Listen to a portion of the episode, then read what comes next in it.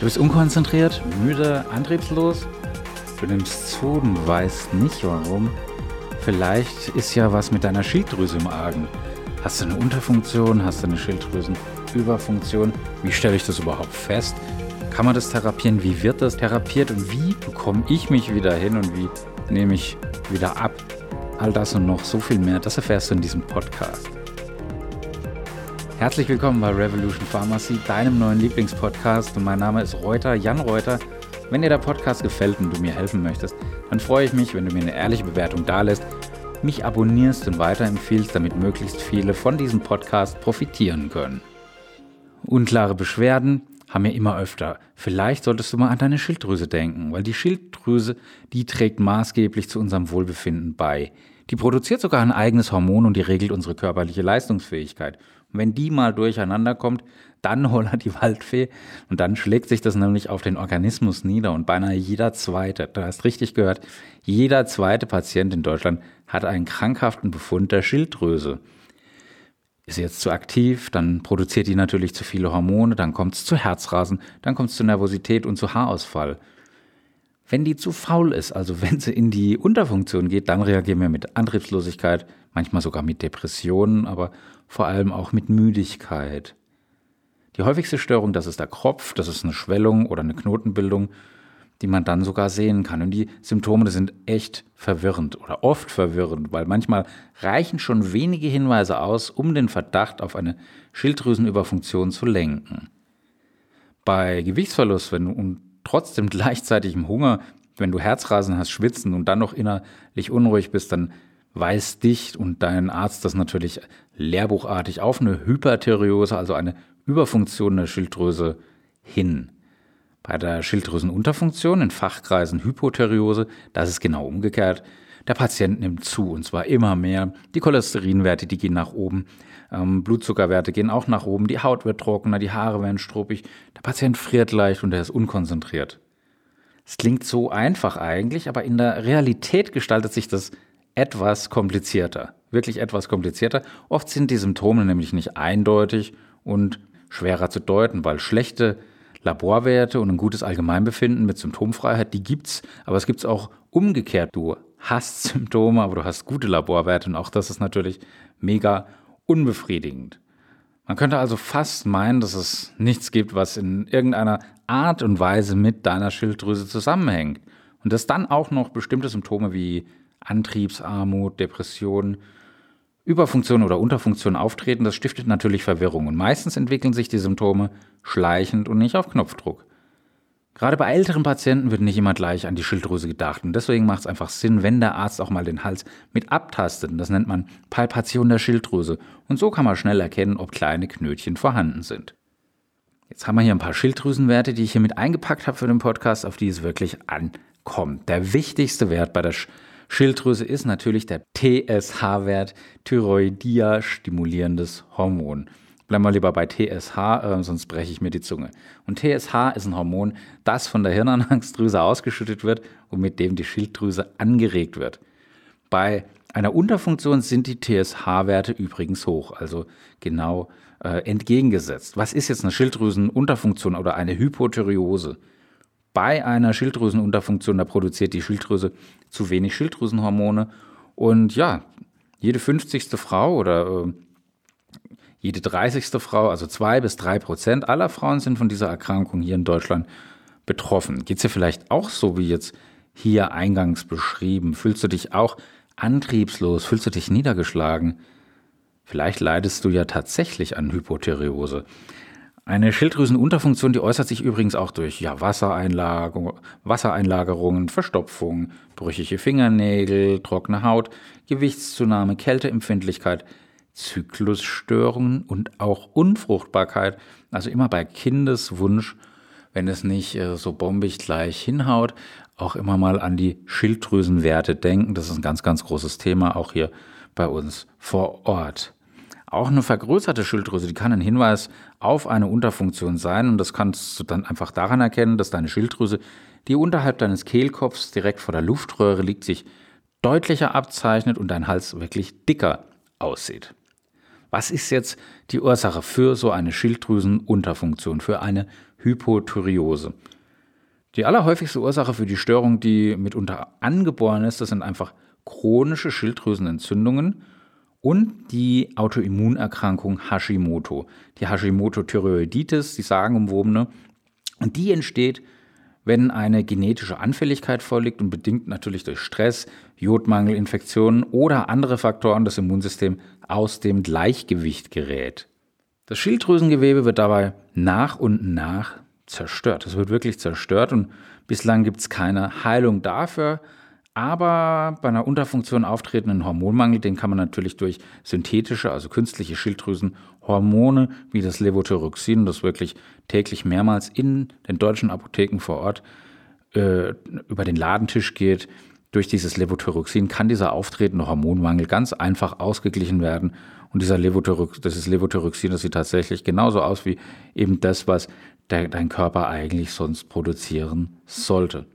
Übrigens entwickelt sich eine Unterfunktion der Schilddrüse. Das ist mega interessant. Wenn sich so eine Unterfunktion der Schilddrüse aufgrund erhöhten, des erhöhten Jodbedarfs während einer Schwangerschaft oder der Stillzeit entwickeln, dann kann sich die Funktion nachher wieder normalisieren, was er auch meistens tut. Bei einer Überfunktion der Schilddrüse, also wenn reichlich Schilddrüsenhormon im Umlauf ist in deinem Kreislauf, dann geht der TSH-Wert runter. Also Überfunktion der Schilddrüse heißt, der TSH-Wert geht nach unten. Was ist jetzt eine Schilddrüsenüberfunktion? Bei so einer Überfunktion oder Hyperthyreose, da arbeitet dein Organismus auf Hochtouren, auf Vollgas, weil einfach viel zu große Hormonmengen deinen Körper ja fluten. Und ja, etwa drei Prozent der Bevölkerung, fünfmal so viele Frauen wie Männer, die leiden daran. Und falls du jetzt diese Symptome bei dir beobachten solltest, solltest du natürlich eine Überfunktion abklären lassen. Das ist Reizbarkeit, das ist starkes Schwitzen, das sind Einschlafstörungen, ein unerklärlicher Gewichtsverlust, starker ähm, oder hoher Blutdruck, eine Tachykardie, also eine hohe Herzfrequenz, Nervosität und, und, und. Da sprich bitte mit deinem Arzt. Es muss nicht einfach nur Stress sein oder Schatzi oder Job oder beides. Äh, es kann tatsächlich an deiner Schilddrüse liegen. Was ist jetzt der Grund für eine Hyper Thyreose, also für eine Schilddrüsenüberfunktion. In rund 40 Prozent aller Fälle handelt es sich hier um eine Immunhypothyreose, auch als Morbus Basedow bekannt. Und die tritt vor allem zwischen dem 20. und dem 40. Lebensjahr auf. Und typ typischerweise quellen die Augäpfel hervor.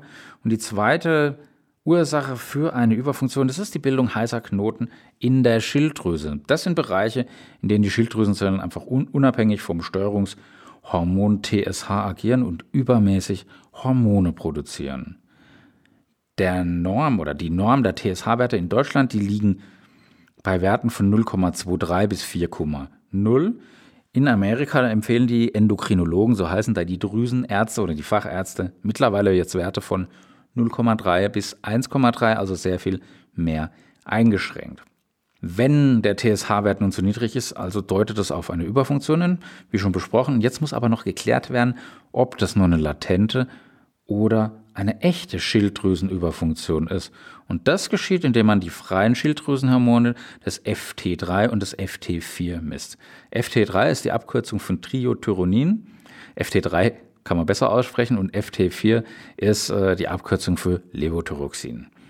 Und wenn die erhöht sind, dann verordnet der Arzt Thyreostatika auf Deutsch, das sind Schilddrüsenblocker und es beginnt einfach, ja, der Arzt beginnt mit der Ursachenforschung, was natürlich ganz, ganz wichtig ist. Und oft befinden sich die freien Hormone noch im Normbereich.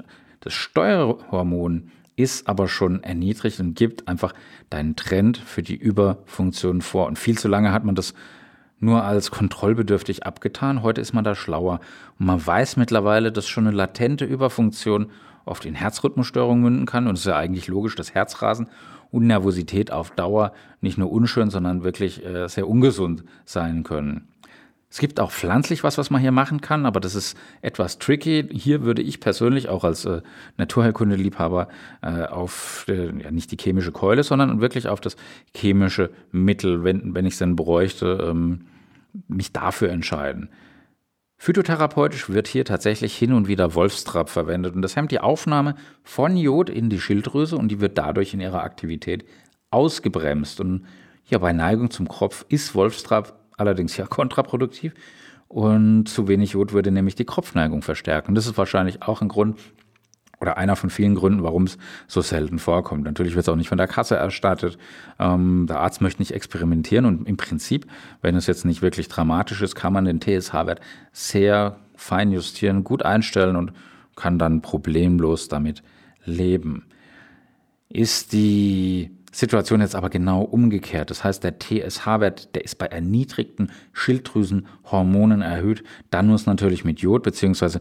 mit einem Schilddrüsenhormon substituiert werden. Und oft hat man so einfach so einen Zustand nach einer Schilddrüsenoperation oder nach einer Radiojodtherapie. Und das ist einfach eine Spezialbehandlung zur Zerstörung dieser heißen Schilddrüsenknoten, die ich vorher schon mit euch besprochen habe. Doch was macht jetzt der Arzt, wenn der TSH nur leicht erhöht ist, die Hormone selbst aber normal sind? Dann wird der Arzt wahrscheinlich zunächst erstmal Jodid verabreichen, weil hierdurch die Herstellung von Schilddrüsenhormon in der Schilddrüse erleichtert wird, deutlich erleichtert wird. Und wenn das dann nicht ausreichen sollte, dann wird Jodid mit einem Schilddrüsenhormon kombiniert. Es gibt Brennstoff und Zündfunken in einer Tablette. Pharmakologie und Galenik. Finde ich ziemlich cool. Ähm, damit das auch wirklich wunderbar wirkt, das äh, Levothyroxin oder L-Thyroxin, was du oder was viele von euren Bekannten eben in der Apotheke ähm, abholen, sich vom Arzt verordnen lassen. Das ist verschreibungspflichtig. Mir ist ja ganz, ganz wichtig, und das sagt ja dein Arzt sicherlich auch, aber ich kann es nicht oft genug betonen, nimm's früh, nimm's nüchtern, nimm's mit einem Glas Wasser, mindestens eine halbe, besser eine Stunde vor dem Frühstück und schau, dass du es nicht gleichzeitig eben mit Milchprodukten einnimmst, beziehungsweise mit äh, zweiwertigen Kationen, also Calcium, Magnesium. Und im Frühstück ist eigentlich meistens Calcium drin, irgendwelche Milchprodukte und, und, und. Deswegen legst du ja direkt neben dem Wecker, spülst runter, dreh dich nochmal um, steh eine Viertelstunde später auf, geh dann erst ins Bad und lass den Kaffee durchlaufen und, oder den Tee und dann ist gut und dann, dann bist du safe und dann kannst du ganz normal frühstücken. Das ist ganz, ganz wichtig. Viele Patienten nämlich äh, nehmen nämlich leider viel zu hoch dosiert Schilddrüsenhormone, weil sie es einfach zum Frühstück nehmen. Das muss einfach nicht sein. Jetzt noch zum Schluss Stichwort Hashimoto. Da habe ich äh, wirklich ein kurzes, prägnantes und wirklich sehr, sehr oft schon geklicktes Video auf meinem YouTube-Kanal. Der heißt genauso wie äh, hier äh, der Podcast, also Revolution Pharmacy. Und ich bin mir sicher, dass dir das auch gefallen äh, wird, wenn du bis hierhin durchgehalten hast oder wenn du immer noch hier mit zuhörst. Weil wenn du mich auf YouTube abonnierst, dann bekommst du noch viel mehr wertvollen Content. Das mache ich schon sehr viel länger. Ich würde mich freuen, dich auch da natürlich begrüßen zu dürfen. In diesem Sinne, mein Name ist Reuter, Jan Reuter ähm, von deinem neuen Lieblingspodcast Revolution Pharmacy. Zieht die Mundwinkel nach oben. Love, Peace, Bye.